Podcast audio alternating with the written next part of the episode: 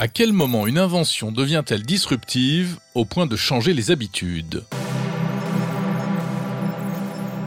Monde numérique et Epson, leader mondial de l'impression, explorent les innovations de rupture qui secouent notre quotidien. Dans cet épisode, l'impression jet d'encre.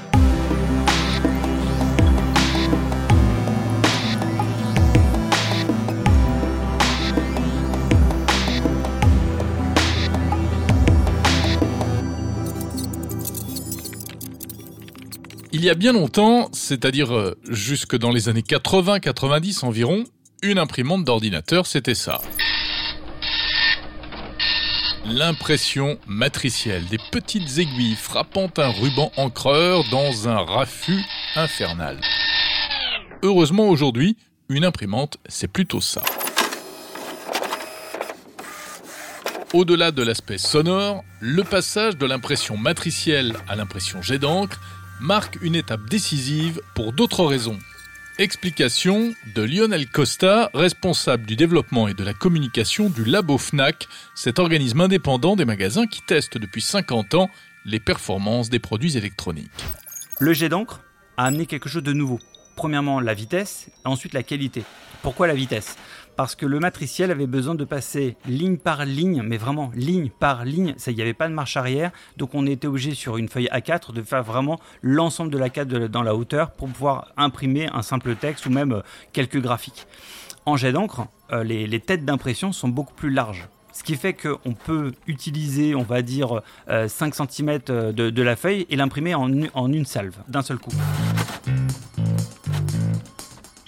Même si elle ne s'est généralisée que vers les années 90, l'impression par jet d'encre est née en fait dans les années 70, 20 ans plus tôt. Comme son nom l'indique, le jet d'encre consiste à projeter de minuscules gouttelettes d'encre à travers des buses, soit en les chauffant, soit à l'aide d'impulsions électriques. À partir de là, le système n'a cessé d'évoluer au fil des années, grâce aux grands noms du secteur. Epson, Canon, HP, Fujitsu, toutes ces marques ont multiplié les innovations.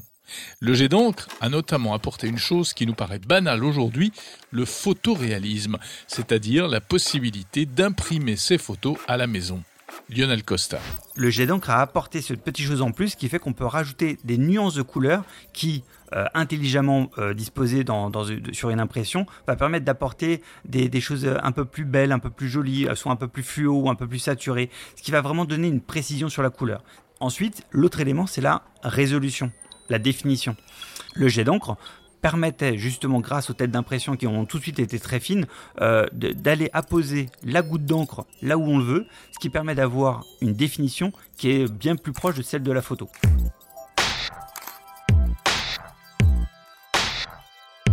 La technologie jet d'encre a démocratisé l'impression numérique.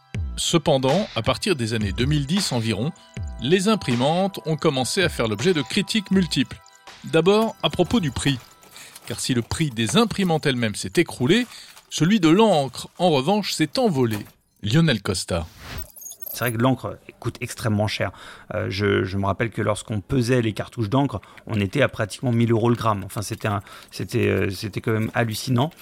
Mais euh, si on veut être sûr que l'encre va durer dans le temps, qu'elle va euh, me rendre une, qualité de, photo acceptable, bah, euh, quelquefois, bah, malheureusement, bah, il, faut il faut payer le prix. Voilà. C'est-à-dire qu'on paye la recherche et le développement Oui, on paye, le, on paye plus le, le RD, le recherche et développement, que les matières premières. Ça, c'est évident.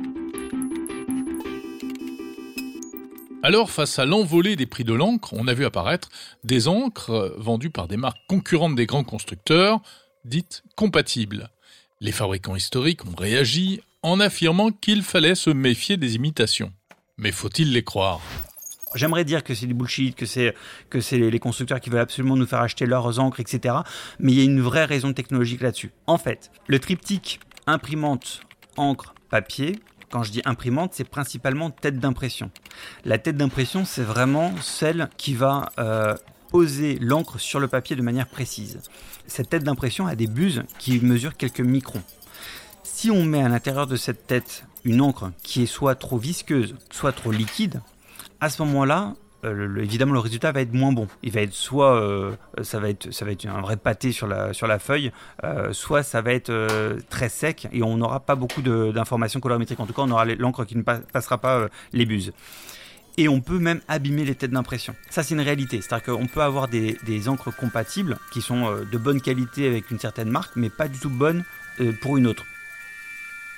Et puis, les imprimantes sont aussi accusées d'obsolescence programmée et de nuire à l'environnement à cause de la surconsommation de cartouches que l'on nous forcerait à changer, même lorsque celles-ci ne sont pas vides.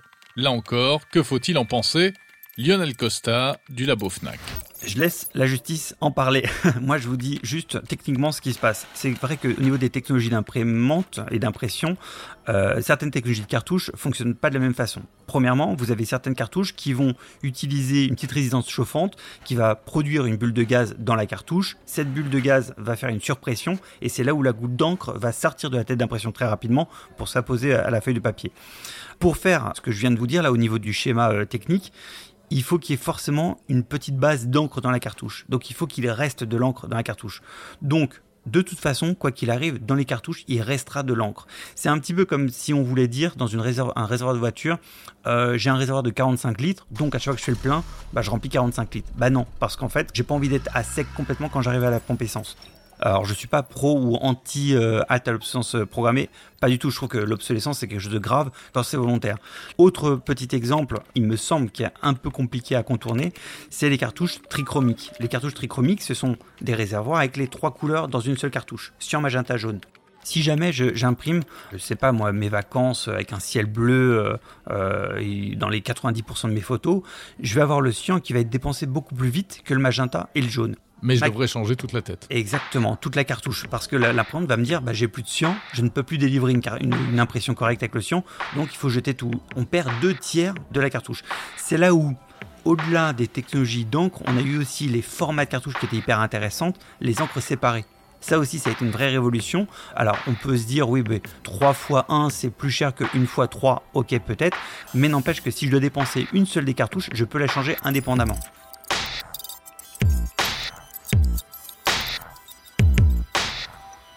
Enfin, les fameuses cartouches d'encre posent un gros problème de pollution.